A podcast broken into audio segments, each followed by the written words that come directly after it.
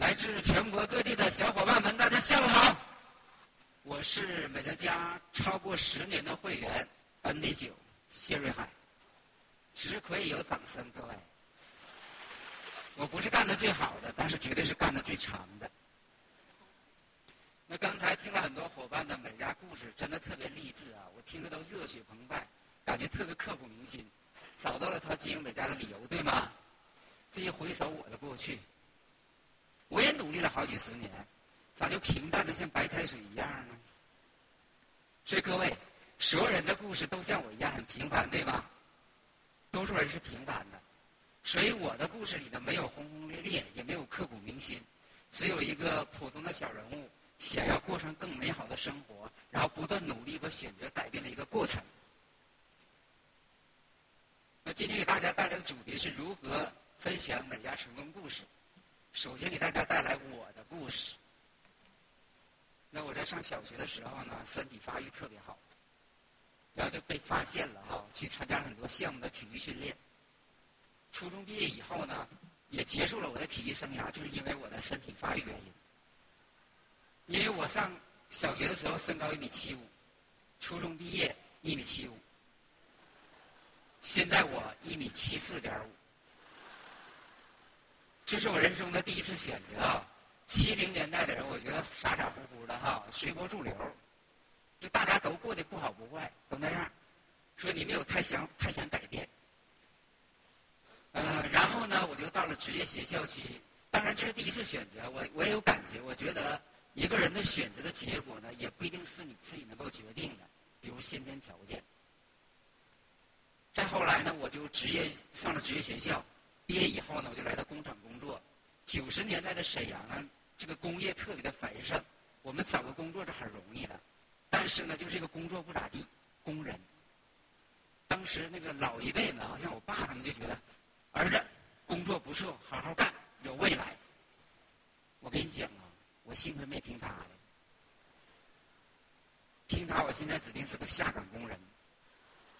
所以哈，爱你的人伤你最深。然后我在工厂工作了一年时间，每天早八晚五，就特别单调，特别乏味儿，每天就重复同样的工作，我重复了一年。其实各位伙伴哈，当你的未来你是可以预见的时候，你才会想到改变，对吗？如果你总是觉得未来特别美好，你可能就不改变了。然后我一看我身边的前辈们，工作了十年、二十年、三十年，他们跟我做的工作是一样的。就重复三十年，我一看这种生活不是我未来想要的，但是我又是一个不是特别健谈的人，其实小时候说话有点磕巴。各位，你看我现在讲美乐家这段还行，但你让我讲别的都不行，所以感谢美乐家啊，成就了我。美乐家就是你讲一个事儿，你就一直讲，做工人吧是重复一个事儿三十年没未来，对吧？美乐家就重复这一个事儿。有未来，所以以前呢，我上班的时候，我那个同事，我的朋友就说我，他说他说大海啊，你这工作真好，不傻都能干。其实侧面就告诉我，傻子都能干，就是你那个位置随时有人替代你。所以我就学了门技术，因为刚才说我不特别健谈嘛，比如说你就你这性格，学门技术行，我选择了个发型师。我刚才说我不是运动员出身嘛，说人特别粗糙，尤其那时候看眼神还不太好使，所以技术水平总是上不去。一到夏天啊，很多头型就剪不齐，那顾客固定流失啊。你像美乐家顾客是不是总来循环来哈？我呢就是来了就不来了，最后我就关门大吉了。那你要生存吧，我就就就是做点其他小生意了，左一家右一家也做呀。但是我跟你说，多数人是做不起来的。你看很多人在台上讲的老师们是不是过去很成功？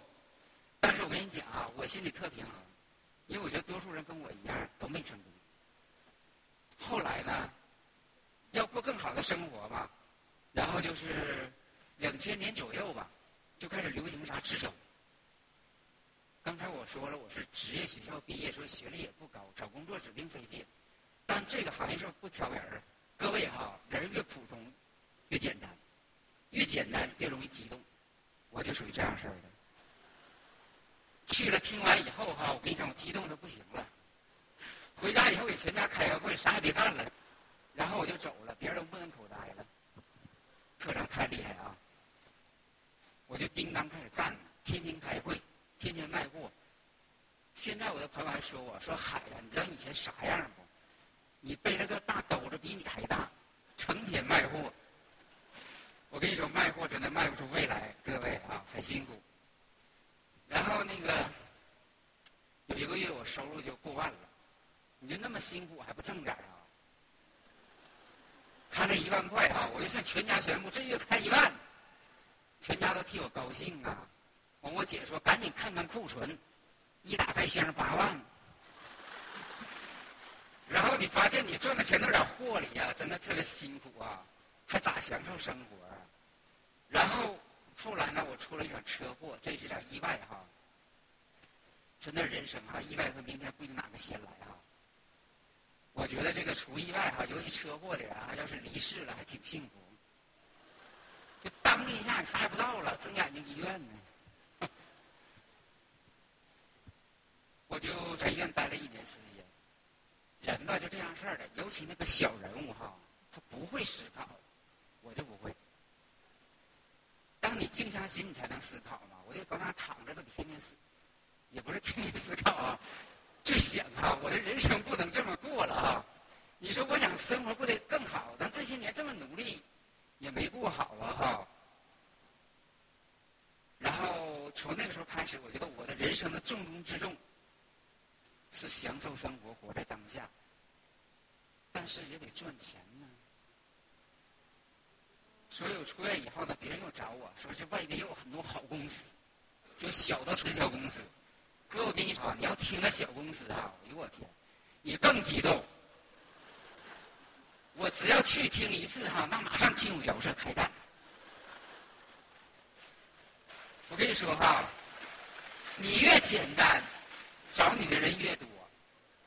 所以我现在就说我那些小伙伴，我有很多小伙伴，那家伙一会儿听这，一会儿听那。我说你就是一个有缝的蛋，苍蝇不叮无缝的蛋，对吧？我说你看我十年了，我从来不出去听，为啥呢？一听我就激动。现在我说一听还激动，各位啊，就觉得这挣钱太容易了，太快了哈。我跟你讲，七八家都叫我给干黄了。其实不是我不想干下去，它真不长久，因为所有人都短线思维，赚点就跑，赚点就换地方，对吧？老板的思维也是短线的。所以呢，这就总重来。你发现啊，总重来其实挺可怕的，各位。我有个朋友，他比我大十岁，其实在美来美加之前我已经三十五岁了。然后我那个朋友四十五岁，他就跟我说：“大海，现在能让我感动到哭的歌曲就一首。”我说：“啥？从头再来。”所以各位朋友啊，如果你现在十八、十九、二十，你是九零后，你真可以重来。对一个三十五、四十五、五十五的人，他重来是非常可怕的，对吗？就刚才那个陈导说归零高嘛，你说你总归零啊，你总重新开始，那人生太辛苦了。所以在这个时候啊，我就特别迷茫和困惑，人也特别焦虑。所以那时候我很多朋友看着我说：“说嗨，你这脸咋这么灰暗呢？”原因很简单，总重新开始能不浮躁吗？然后呢，于达老师租我的房子。开始他的美甲事业，然后我一看这又一家直销公司啊，就不当回事儿嘛，就租啊租一天是一天。我每月去取一次房租，然后于达老师的推荐呢，我就成为会员，我就开始使用美颜的产品。渐渐的，我被美颜家这种不囤货、不卖货、简单分享的经营模式就把我吸引了。我觉得这个有未来，这回绝对不是激动啊。就一转眼十年过去了，所以人生真的没有几个十年，左十年右十年就老了。然后这十年我觉得挺好，做的挺快乐。零九年我在师弟，一零年我异地，然后就这样慢慢慢慢的一直哈，就不快，但是一直享受持续收入。然后当然我是平凡人嘛，所以一般不比较。因为总是有超越的啊，前面的犀利特别多哈。但是我觉得啥呀？我是来美乐家赚钱的，不是来比赛的哈。所以心里就平衡了，对吧？然后呢，十十年我的生活真的发生了翻天覆地的变化哈。以前真的哈，世界那么大，我是哪儿也去不了。现在世界这么大，我是都想走一走，啊，有改变了啊。那我今天给大家带来的主题是，对，首先我们要知道为什么要讲故事，因为只要你知道，人们不常说嘛，知道为何，方能迎接任何，对吗，各位？就你先知道你为什么要讲故事，你才能掌握讲故事的技巧，才能把故事讲好。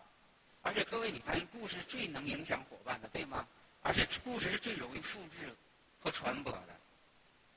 我这些年主要是传播故事。然后你看啊，每一场会议结束，我们能传播的除了公司的利好政策以外，就是伙伴的美家成功故事，对吗，各位？所以故事是最容易传播的。然后你看，咱们会议进行到一半的时候，朋友圈里什么最多？就是小伙伴的美家故事最多，对吗，各位？所以故事最容易和伙伴产生共鸣。然后呢，刚刚开始的小伙伴，他真的很多专业知识他不明白，尤其心低。你让他初期就用影响力、产品力引发别人惊动，就是不是有难度？如果这时候呢，有很多小伙伴的美家成功故事来伴随他成长，就弥补了他知识和技巧的不足，相对来说他就比较轻松过渡，对吗，各位？所以你要知道为什么要讲美乐家故事。然后讲好故事的关键因素有两点，第一个因素就是为什么是美乐家。就是你为什么选择美乐家？为什么选择美乐家？永远是你故事里边最打动人心的一个部分。对于我个人而言，我为什么选择美乐家？就是来美乐家之前，我不断的重新开始，不断的选择，让我特别的迷茫困惑，觉得没有未来。所以我那个时候呢，最需要一个稳定持久的事业机会，所以我选择了美乐家。这个理由也许是你的小伙伴需要的，对吗？所以你要讲清楚你为什么选择美乐家，然后第二个因素就是为什么一定是美乐家而不是别家？我刚才不讲了吗？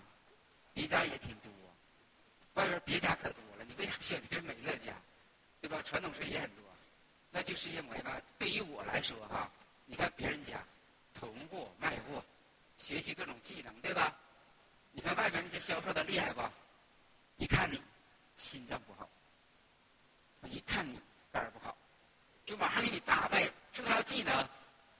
所以我以前也学呀，我是真学不会呀。所以外边的真不容易。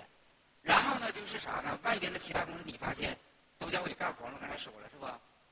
他会让你总重来，总重来，然后你的努力得不到累计。当你的努力得不到累计，你要重新开始，是不是很辛苦？美乐家呢，它制度合理，然后公司实力雄厚。它让你的努力可以得到累计，你的人生不需要重来，这你就赚大了，对吗？OK。这两个小伙伴呢，都是我亲推哈。我我发现七年前哈，真是我最运气的一年。我有四个异地伙伴都是七年前加入的，啊，李红莹就是七年前，那个时候他也是组织营销业。这两个人因为美乐家事儿啊，就是不断的打呀，然后我就不断跟他们讲美乐家故事，讲我以前经营组织营销那一段哈。渐渐的，他看懂了，然后现在他是一比九，然后他特别努力，然后呢，他现在有六个 SD 以上的小伙伴，他跟我讲，他明年要挑战 CD，祝福他，希望他挑战成功。然后呢，这个是韩冰呢，是本月刚上那个《富足人生》杂志啊，然后他以前是发型师，他跟我不一样在哪儿呢？就他特别优秀，做的特别好。我以前做发型师的时候吧，我工作大约十小时，睡睡八个小时，活少。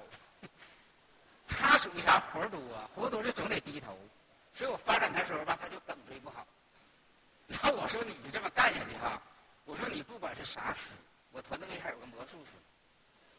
我说不管你是啥师，只要你是靠技能来维持生活，你很难发家致富，对吧？你可能过的生活过得不错，挺体面，但是你必须有个健康的身体吧。我就不断跟他讲我那段，他一看我这水平那么挖都能做成功，他说那我也行。就干了七年。现在是一逼，这个刚上杂志。分享美乐家故事的误区，你不要永远讲一个故事。以前我经常跟小伙伴上课，我说同一个故事讲给不同的人听。后来我发现不行，你说我这故事已经够丰富多彩了吧？但是你发现每个人成长历程是不是不一样？侧面特别多。你要光看一个故事，指定不好使。你就说我这样事能影响宝妈不？影响不了，因为现在我发现宝妈特别多啊。你说就我这状态的背景的，能影响那些经理人不？也不能。所以这个时候你要收集更多小伙伴的故事，然后你不要把你自己的故事讲得特别凄惨或者特别的你太厉害了也不行。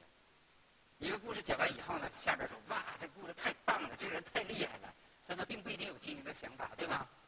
但如果一个故事讲完，你下面的反应说我靠，这个人也行啊，跟我差不多，我也行。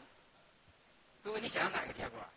保证是第二种，对吧？所以，如果你想讲好故事吸引人，你就得跟他同频，同频才能产生共振，对吗？各位，啊，所以要产生链接才可以。然后我们要收集故事，故事就是平时来收集的嘛。富足人生年会手册、官网美乐家成功故事、YY 在线培训，包括我们的微信朋友圈、月度会议、季度会议、年度会议、年会等等，都有我们伙伴的成功故事分享，对吗？各位，这都是你收集故事的来源。